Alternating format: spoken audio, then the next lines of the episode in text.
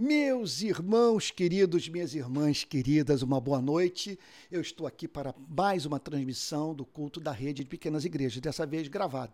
Em razão das tempestades aqui no Rio de Janeiro, das quedas de energia, eu estou optando por transmitir os nossos cultos dessa maneira, quer dizer, usando desse expediente. Me dá mais segurança, porque a experiência que eu vivi recentemente, de todos estarem reunidos e eu não entrar na rede para pregar. Olha, foi uma experiência muito ruim, eu não quero vivenciar isso novamente. Também soma-se a isso um outro problema, é, que reside na minha agenda. Semana que vem, por exemplo, eu vou estar em Israel, correndo o país inteiro, indo para campos de refugiados palestinos, para, para kibbutz. Eu acho que o plural é de kibbutz, é kibbutz, kibbutz, bom, sei lá. Vou eu vou para aqueles kibbutz nos quais houve os atentados terroristas, vou conversar com autoridades públicas e tal. Então, tudo por conta das manifestações em Copacabana. Bom, mas eu não estou aqui para falar sobre isso, mas sim sobre a dificuldade, às vezes, de, por conta da agenda, transmitir o culto online. Então, você vai me ver revezando culto gravado com culto em tempo real, tá bom? Bom, também preciso dar uma outra nota de esclarecimento. Meu compromisso, que eu firmei com todos há dois anos, é o de fazer uma exposição de todas as parábolas de Cristo registradas nos quatro evangelhos. Pois bem, pois bem, nós deveríamos hoje, na sequência, entrar na parábola do rico e o mendigo, segundo o registro de Lucas, capítulo 16, a partir do verso 19. Eu vou fazer o seguinte: eu vou deixar essa parábola para o domingo que vem e vou chamar a sua atenção nesse domingo para o texto de Lucas, capítulo 18, versículo 9, a parábola do fariseu e do publicano. Vamos a ela? Que a partir de agora o Espírito Santo nos auxilie, projetando luz sobre esse texto, a fim de que entendamos o seu significado da forma mais profunda possível. Jesus também contou esta parábola para alguns que confiavam em si mesmos, por se considerarem justos e desprezavam os outros. Então, o intuito da parábola é muito claro. Essa é a chave hermenêutica para entendermos a parábola do fariseu e do publicano. Jesus quer combater o orgulho espiritual. Em que consiste? Você confiar em si mesmo. Confiar no seu desempenho, no seu histórico de boas obras, nas suas, nas suas esmolas, nos seus dízimos, nas suas vigílias, nos versículos decorados, num ato ou outro de bondade. E aí você chegar à conclusão que não precisa de salvação, não precisa de redenção, não precisa de perdão de pecados, que sua vida pode ser examinada pelos dez mandamentos e você não ser reprovado. Não há mal espiritual pior do que esse. Esse tipo de autoconfiança. Ela é nefasta. Por quê? Olha o que, que o texto diz. Confiavam em si mesmos por se considerarem justos e desprezavam os outros. Ora, se você se considera justo, você é capaz de prescindir da graça de Deus para viver. Você não se surpreende com as manifestações da bondade de Deus em sua vida, porque você as vê como uma questão de justiça. Deus tem que abençoá-lo, porque afinal de contas, não há ser humano igual a você nesse planeta. Se todos vivessem a vida que você vive, que você vive, nós teríamos paz no mundo. Você chegou a essa conclusão, embora não haja nenhuma evidência empírica para tal. Está entendendo o ponto? E isso, portanto, contamina a sua relação com Deus e com o próximo. Com relação a Deus, você vive uma vida de autonomia em relação a Ele. Você julga, portanto, que, que é, você está em condição de comparecer diante de Deus com suas obras, com suas mãos cheias de boas obras, a fim de fazer por merecer o ato, por exemplo, dele parar para ouvi-lo, para atender sua oração, introduzi-lo na vida eterna. Agora, isso acaba contaminando também sua relação com o próximo. Porque ao se considerar justo, você julga que deve ser tratado como tal. Você deve ser honrado. Você deve ser reverenciado. Sabe? Você, ao abrir a boca, deve contar com o silêncio de todos, porque afinal de contas está ali é, dirigindo a palavra aquele que vive uma vida que ninguém mais vive. Então há uma tendência de você ser muito rigoroso com as fraquezas humanas, porque você não sabe o que é considerar as suas próprias fraquezas e correr para Deus em busca da sua misericórdia. Então, o texto é muito claro. Jesus contou esta parábola para alguns que confiavam em si mesmos por se considerarem justos e desprezavam os outros. Desprezar as pessoas. Por você ter, fazer uma estimativa equivocada de si mesmo. Olha, não há ser humano que represente ameaça maior para a preservação da unidade da igreja do que essa pessoa aqui, sobre a qual Cristo fala. Ela é terrível. Porque, é claro, ela não está envolvida, e esse é o caso de muitos, pelo menos publicamente, com pecados crassos. Então, ela é considerada pelas pessoas que a respeitam, em razão dessa performance religiosa, moral. Agora, como essa pessoa é justa aos seus próprios olhos e tende a tratar o próximo com desprezo, sua, figura, sua presença na igreja é letal, porque ela não consegue tratar nada com misericórdia, nada com perdão, nada com espírito compassivo. Então, Jesus, através desta parábola, tem, o, tem Jesus, através desta parábola, combate. Olha, eu vou, eu vou lhe dizer, enfermidade espiritual que a qual os pecados sexuais, por exemplo, que tanto trazem culpa ao coração de tanta gente, sabe, são, são nada. Você está entendendo? Porque há uma hierarquia de valores morais. Não estou dizendo que não há uma ética sexual no, no cristianismo. O que eu estou dizendo é o seguinte: que nessa hierarquia evidente de valores morais do cristianismo, sabe, nada é mais grave aos olhos de Deus. Nada nos conduz é, de modo, vamos assim dizer, mais é, é, nada nos conduz de uma forma mais decidida à prática de, dos mais diferentes tipos de pecado do que o orgulho espiritual, do que a justiça própria, do que isso que Lucas chama de autoconfiança, confiar em si mesmos. E aí Jesus, a fim de combater esse mal, inventa uma história. E cria dois personagens, personagem de ficção, nada que é baseado em fato real, e, mas, é claro, deliberadamente criados nos detalhes das, dos seus pensamentos, das suas ações, tal como aparecem nessa parábola, a fim de que possamos extrair dessa história lições eternas que vão mudar nossa vida e nos preservar. Eu diria que eu não estaria sendo radical dizer vamos nos preservar da morte, porque esse orgulho conduz à morte. Ninguém entrará no reino dos céus sem humildade. Bem-aventurados os humildes do espírito, porque dos tais é o reino dos céus, é o que Jesus disse na primeira bem-aventurança. Dois homens foram ao templo para orar. Observe que as pessoas podem subir ao templo pelos mais diferentes motivos. Eu me lembro de uma vez, num congresso, eu ter falado sobre as dificuldades é, que envolvem a vida do rico e que o impedem de se converter. Aí então, depois entrou um preletor após a minha fala, e eu senti que ele queria meio, assim, que ele queria desconstruir o que eu havia falado. Talvez julgando que tinha sido comunista demais, é, alguma coisa que tivesse soado luta de classe. Não era a minha intenção mesmo. Apenas estava dizendo que Jesus estava certo ao dizer que é, é, que é mais fácil passar um cabelo do buraco de uma agulha do que um rico entrar no reino dos céus.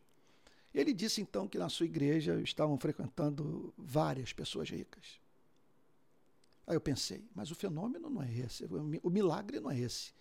Rico frequentar templo, não vejo milagre nenhum nisso. O milagre consiste em ele se converter. Se converte, é possível, mas não é comum.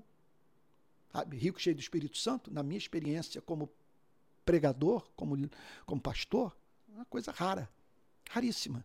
Então, Jesus apresenta esses dois homens indo ao templo, quer dizer, com perspectivas diferentes sobre Deus, sobre si mesmos, sobre a vida, sobre sua condição espiritual. Um negócio impressionante. Então, eles foram ao templo para orar. Que havia em comum foi isso. Eles foram ao templo com o objetivo de orar. Então, os dois foram pegos assim é no dia com o desejo de subir ao templo para ter comunhão com Deus, que é o principal exercício da alma regenerada. Foram lá.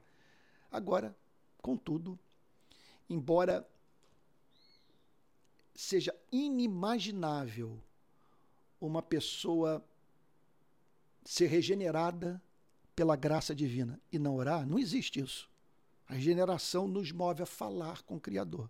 Contudo, é possível você orar muito, passar horas e horas lendo, ter uma vida regular de oração, da oração ser um hábito no seu cotidiano e você não ter nascido de novo. E essa passagem ensina isso. Olha o que, que ela diz. Um era fariseu e o outro era publicano. Então Jesus pega pessoas que viviam vidas diametralmente opostas. O fariseu, membro da principal seita do judaísmo, a mais radical.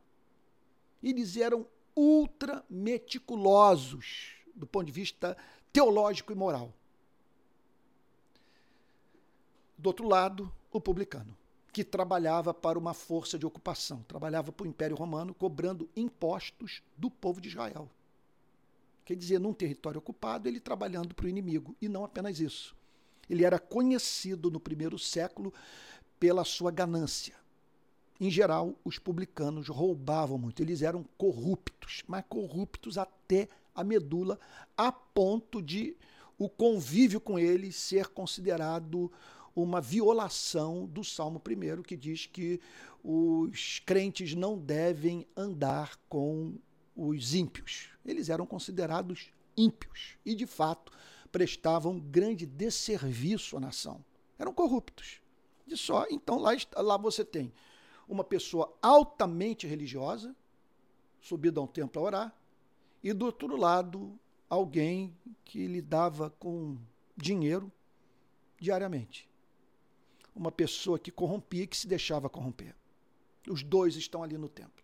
E aí Jesus descreve a postura desses dois homens lá no templo em Jerusalém. Ele diz o seguinte: o fariseu ficou em pé.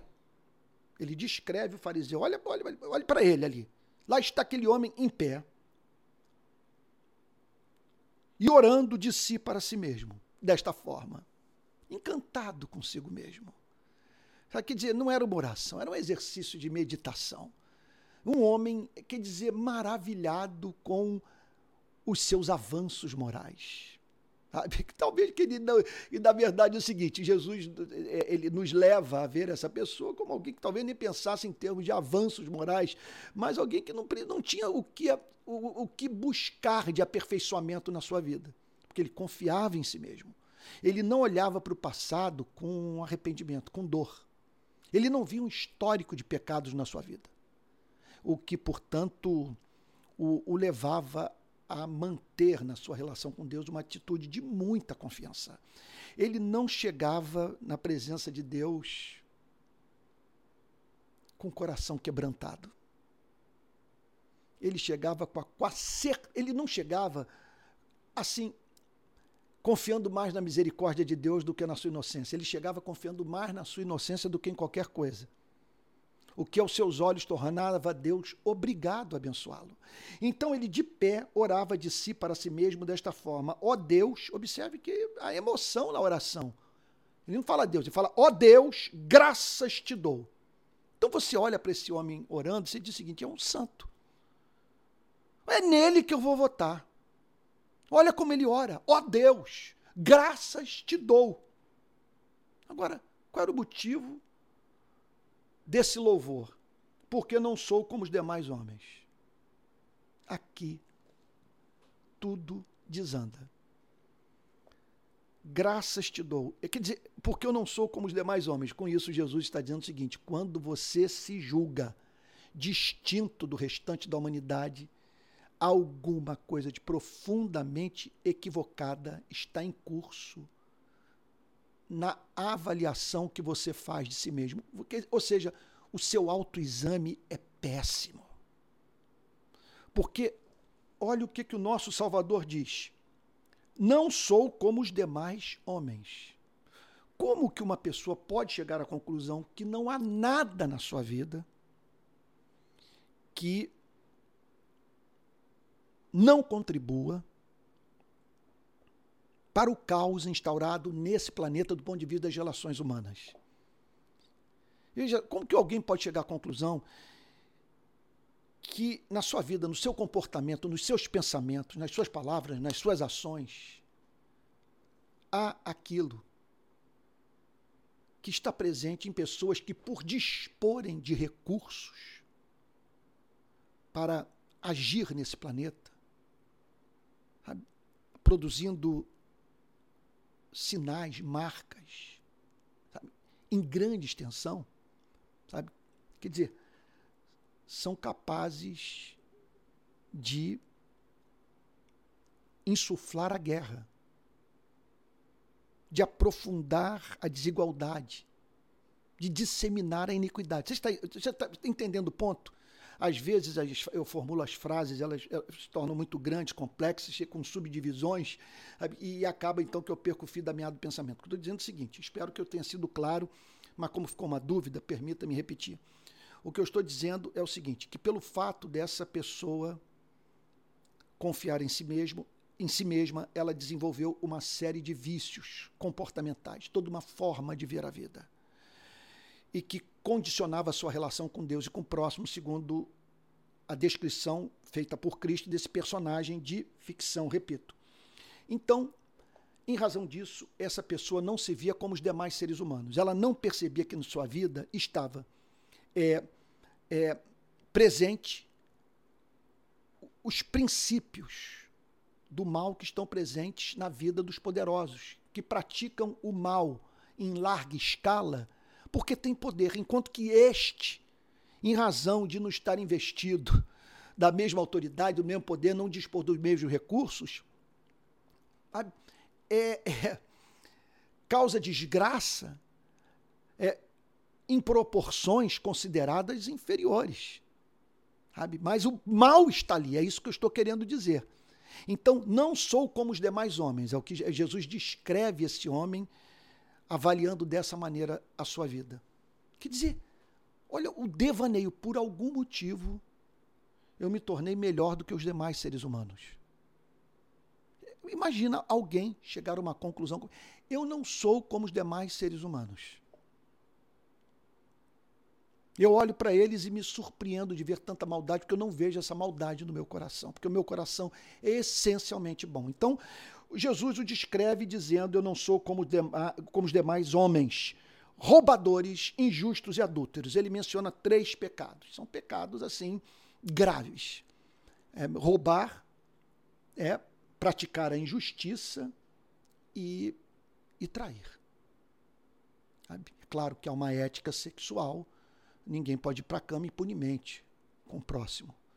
Então, Jesus descreve essa pessoa. E, e, note que a confissão é deliberada. Jesus fala de coisas que, que eram levadas é, é, a sério por aquela cultura, embora em larga escala não praticadas e não observadas nos seus princípios. Porque, veja só, uma coisa é eu dizer que eu não roubo, e pode ser o caso de eu, desse, desse, dessa avaliação da minha vida, corresponder à, realidade dos fatos. Eu não tenho histórico de roubo. Eu nunca me apropriei de nada, de quem quer que seja. Sabe? É, agora, qual é o princípio que está por trás desse mandamento? Ele nada mais representa do que a aplicação de um princípio maior. É um princípio maior que está lidando com o departamento das relações humanas. Então a pessoa pode sair bem sucedida naquela área específica. Naquele ponto, o princípio está sendo observado mais violado das mais diferentes maneiras, porque há, há os mais diferentes tipos de roubos.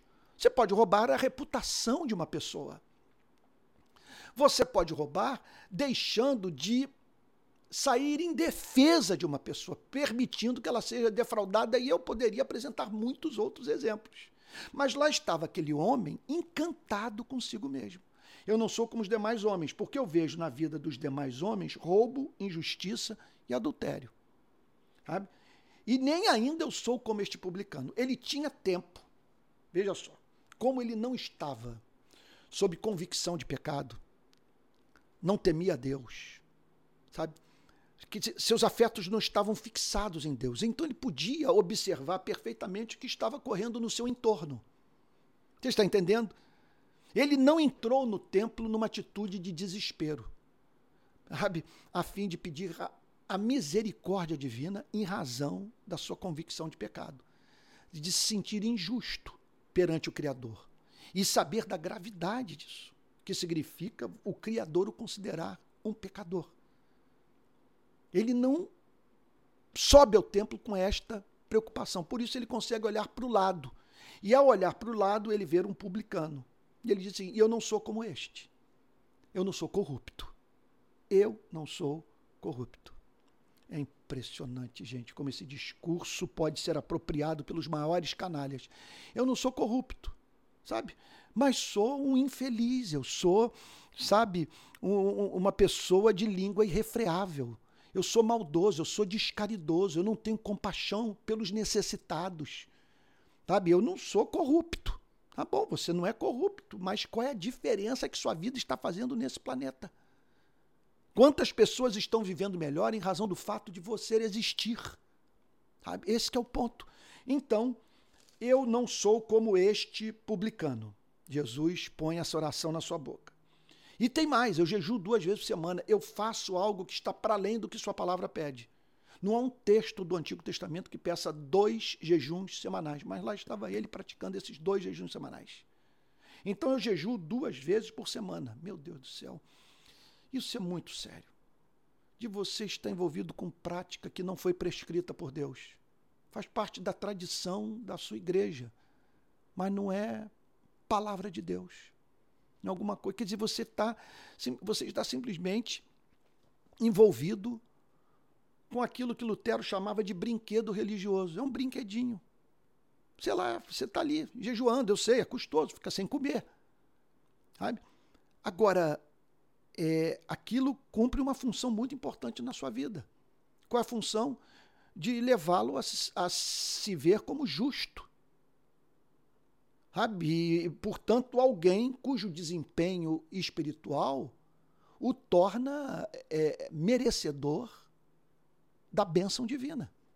Deus tem que abençoá-lo. Então, em geral, essas pessoas desenvolvem um, re, um ressentimento aberto secreto em relação a Deus. Porque, como elas são justas aos seus próprios olhos, elas se ressentem naquelas ocasiões em que a vida parece não tratá-las com a devida justiça. Porque para elas, a vida tratá-las com a devida justiça é levar em consideração o seu desempenho moral. E quando a coisa não vai bem, elas, elas são levadas a dizer: Deus é muito severo.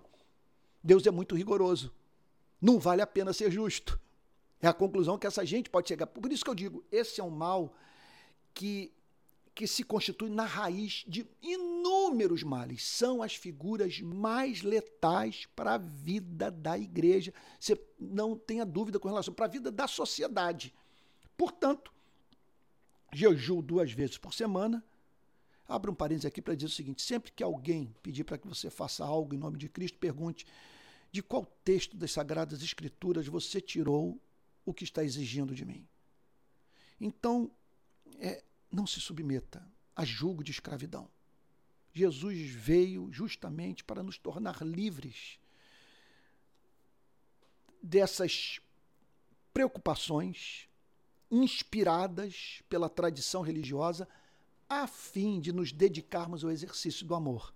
Pegarmos esse tempo gasto com o que a religião pede, Deus jamais pediu, com as obras de misericórdia. Sabe? Que envolve a pregação da palavra para aqueles que não conhecem a Cristo. Que envolve o exercício da misericórdia na vida daqueles que carecem da solidariedade humana. Então jejuo duas vezes por semana e dou o dízimo de tudo o que ganho. Ele era meticuloso na entrega do dízimo. Então não há nenhum problema nessa passagem quanto a concentrar-se em oração a ponto de você suprimir uma refeição a fim de se consagrar de modo desimpedido a Deus. E não há nada de equivocado com a contribuição, de você, através de seus recursos, é, ajudar alguma obra, abençoar alguma causa. Nenhum problema com isso. O problema é quando isso entra para a contabilidade dos seus créditos. E é usado, portanto, como motivo para você comparecer diante de Deus com esse nível de, de arrogância e se relacionar com o próximo com esse nível de desprezo. Você não se dá conta disso. Está presente na sua vida e quem se relaciona com você o sabe. Portanto, é, e quando eu estou falando aqui com você, não estou falando em, assim em termos inquisidor, não. Estou falando você, eu estou falando sobre, sobre qualquer ser humano. Estou falando sobre você, estou falando sobre mim. Uma passagem que se aplica a todos. Então, é, versículo 13. O publicano, então Jesus descreve aqui o fariseu. Você olha para o lado, você parece que está vendo um santo. Lá está aquele homem de pé. Sabe? Ó Deus, graças te dou. Que cena impressionante. Agora, olha, observe ele, ele reconhecendo que o, o roubo, a injustiça, o adultério são pecado e que o publicano, que os publicanos estavam é, cometendo deslavada injustiça em Israel. Agora, o grande problema é que ele se via alheio a tudo isso. Os princípios que estão por trás, que, que serviam, que servem de fundamento para esses mandamentos, não eram observados por ele. Nas suas, por, por essa gente, por esse fariseu, nas suas expressões mais amplas. E muitas vezes menos perceptíveis para os olhos de quem contempla as façanhas morais desse aparente santo. Então, é, Jesus agora descreve o publicano. O publicano, estando em pé, longe, nem ousava levantar os olhos para o céu. O seu corpo seguia o seu estado de alma. Ele não ousava levantar os olhos ao céu ele se sentia ali inadequado. Temia estar sendo hipócrita. De ser, de, de, de, daquela oração se constituir num ato de, de trivialização do sagrado. Lá está ele. Não consegue levantar os olhos aos céus. Eu não sou digno. Não sou digno de contemplar sua face. Sabe? Não sou digno de levantar o rosto. Não sou digno. Não posso andar de modo altivo. Minha razão exige que eu não me torne uma pessoa é, altiva. Que eu olhe para os céus. Sabe? Na condição de alguém cuja oração merece ser ouvida. Jesus o descreve assim: ele nem ele não ousava levantar os olhos para o céu, mas batia no peito. Jesus não está aqui prescrevendo bater no peito, ele só está usando dessa linguagem dramatizada. Ele está mostrando, portanto, o estado de alma refletido no comportamento físico desse homem. Quer dizer, na sua, na, na sua reação física, melhor dizendo. Ele está ali batendo no peito está expressando o seu arrependimento, a sua tristeza, a sua culpa, a sua responsabilidade nos seus atos pecaminosos. Então, então olha a cena. Por que aquele homem está de cabeça curvada? Por que ele está batendo no peito? O que está acontecendo ali? E aí Jesus, certamente Jesus estava falando a partir do que ele mesmo testemunhara nos seus dias na vida dos verdadeiros santos. De gente que compareceu na presença de Deus nesse estado de alma, suplicando pela misericórdia divina. Então, Jesus o descreve, portanto, batendo no peito e dizendo: Ó oh Deus, tem pena de mim, tem misericórdia de mim. O que, que significa, ó oh Deus, tem pena de mim? Vamos parar para pensar. Senhor, eu sou digno da sua compaixão. Sou digno da sua misericórdia.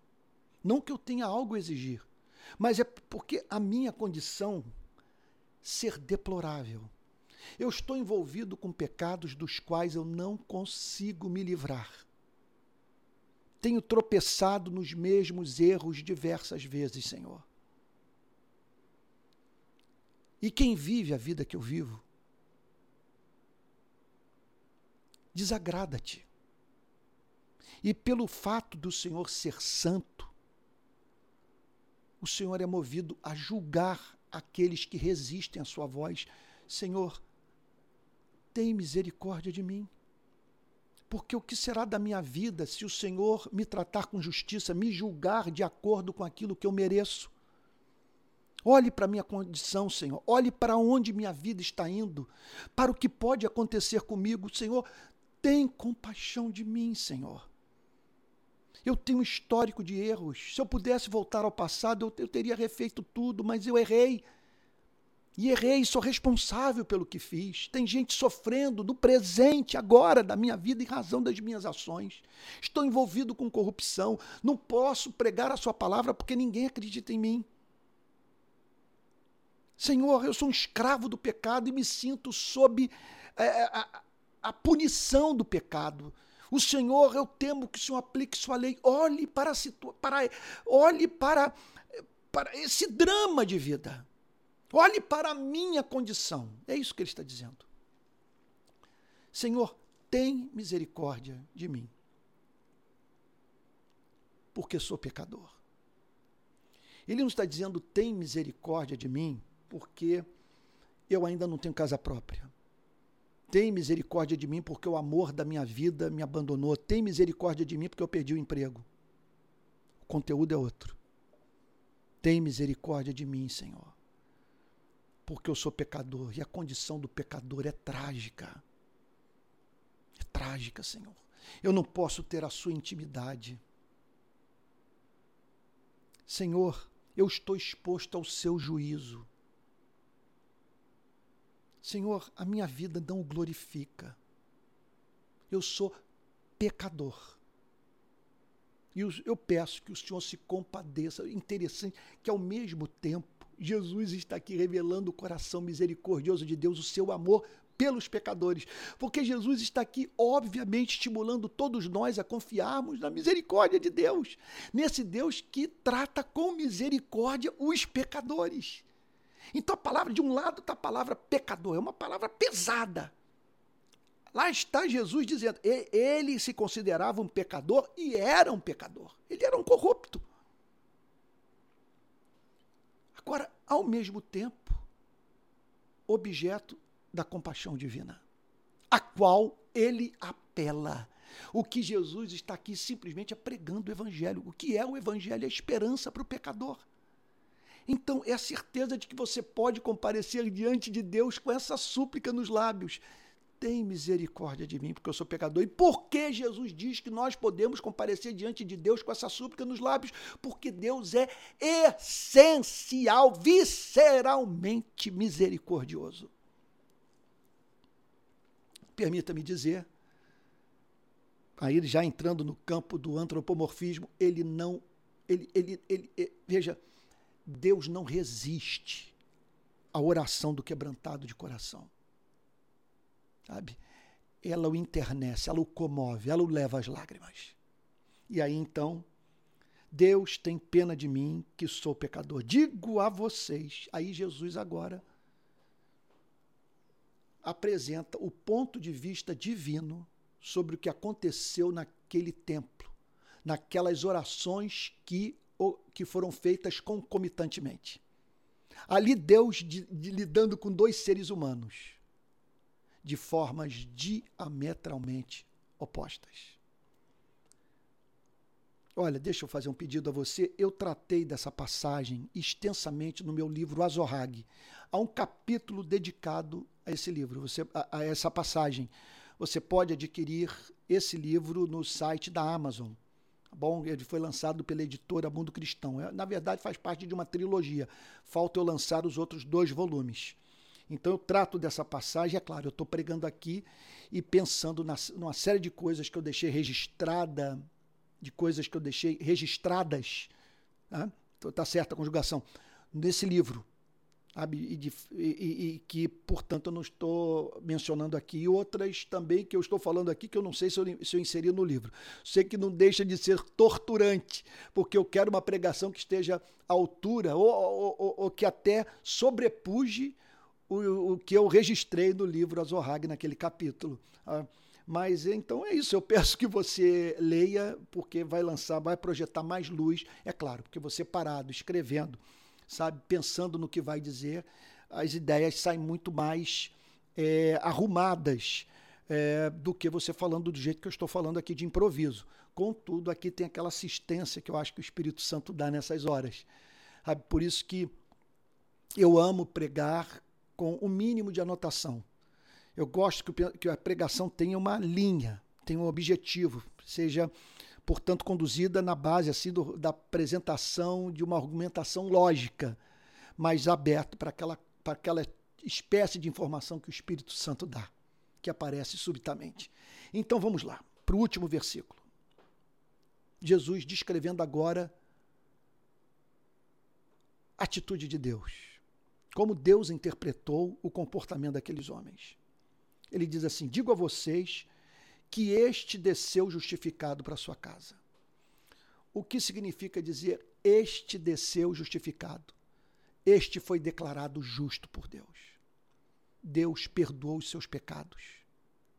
A lei não tem mais nada o que dele exigir. Ele se arrependeu. E Deus se deu, se deu por satisfeito, por ele ter comparecido diante da sua presença sem arrogância, reconhecendo seu pecado. Sabe? Ah, isso é, é, é algo maravilhoso. Ele não pensa no fariseu. É claro que a parábola nos leva a pensar de como que era a relação do fariseu com o publicano. E como que os publicanos eram objetos das críticas, dos julgamentos, das acusações dos fariseus. Mas ele ali não está pensando no fariseu. O fariseu estava pensando nele, mas ele não estava pensando no fariseu. Não tinha tempo para isso. Sabe? Ele estava tão chocado com seu estado de alma que não tinha tempo para pensar no estado de alma das demais pessoas a fim de julgá-las. E então, este desceu justificado. Não há maior bênção que você possa receber na sua vida do que ser considerado justo aos olhos de Deus. Não há nada, nada maior do que isso. Porque se você é justo, o reino dos céus é seu. Se você é justo, é, suas orações serão ouvidas. Você é o deleite do coração do Criador. Você não tem que temer o juízo final, não tem que temer a ira de Deus, você não tem que temer castigo. Agora, observe que ele desceu justificado. Com isso, Jesus está dizendo que a justificação ela é instantânea, ela é declarativa, é um dom que Deus dá não é, um não é fruto de desempenho, não é performance. A justificação não pode ser confundida com a santificação. A santificação é processual. Mas a justificação não, ela se dá no ato do arrependimento e fé. Você se arrependeu, ou nos atos do arrependimento e fé. Você se arrepende e crê, e você é declarado justo por Deus. E é claro que você aí vai entrar num processo de santificação, no qual as obras de justiça vão se manifestar em sua vida. Mas há aquele momento em que você chega desesperado diante de Deus, massacrado pela lei. E ali, portanto, ao clamar pelo perdão divino, você o recebe e é declarado justo por Deus. É uma coisa, é, é, é, algo, é de perder o fôlego. Digo a vocês que este desceu justificado para a sua casa. Voltou para casa na condição de um perdoado. Simplesmente Deus disse para ele: ofereço-lhe a partir de agora uma memória sem registro. Sabe? Não tenha medo de mim. Eu acolhi a sua oração. E aí ele prossegue, o Senhor Jesus, declarando: e não aquele. Quer dizer, simplesmente ele voltou para casa, o fariseu, naquela espécie de condição que Jesus descreve como a mais carente da misericórdia divina, a do pecador. E ele era um pecador da pior espécie. Que, que além de pecador, soberbo. Alguém que, se palavras de Cristo, se sentia superior aos demais seres humanos, não se sentia membro da espécie humana. Uma classe à parte. E que, portanto, se relacionava com Deus sem essa dependência na misericórdia divina. Que coisa impressionante. Aí Jesus conclui dizendo: Todo o que se exalta será humilhado, mas o que se humilha será exaltado. Que você e eu não sejamos loucos de menosprezar uma palavra como essa. Imagina, todo o que se exalta, todo o que se considera justo, e, portanto, por conta da sua arrogância, destrói igrejas, dilacera famílias, trata a todos sem compaixão. Sabe? É, é simplesmente é impiedoso com a vida do que tropeçou e caiu. É sem misericórdia. Ele se exalta. Ele olha para a lei e diz: a lei não tem o que condenar na minha vida. E, portanto, ele cancela pessoas. Ele as ataca pelos nomes nas redes sociais. Em suma, é um soberbo arrogante, intratável. O que Jesus está dizendo é o seguinte: não há ninguém mais carente da misericórdia divina do que esse homem. O publicano entendeu a, a posição do fariseu que significava estar no lugar dele. A condição de um pecador é a pior possível. Por isso ele apela para a misericórdia. Ele diz: porque não há situação mais desesperadora do que essa. Por isso eu apelo para a sua misericórdia. Não permita que eu colha os frutos das decisões que eu tomei na vida.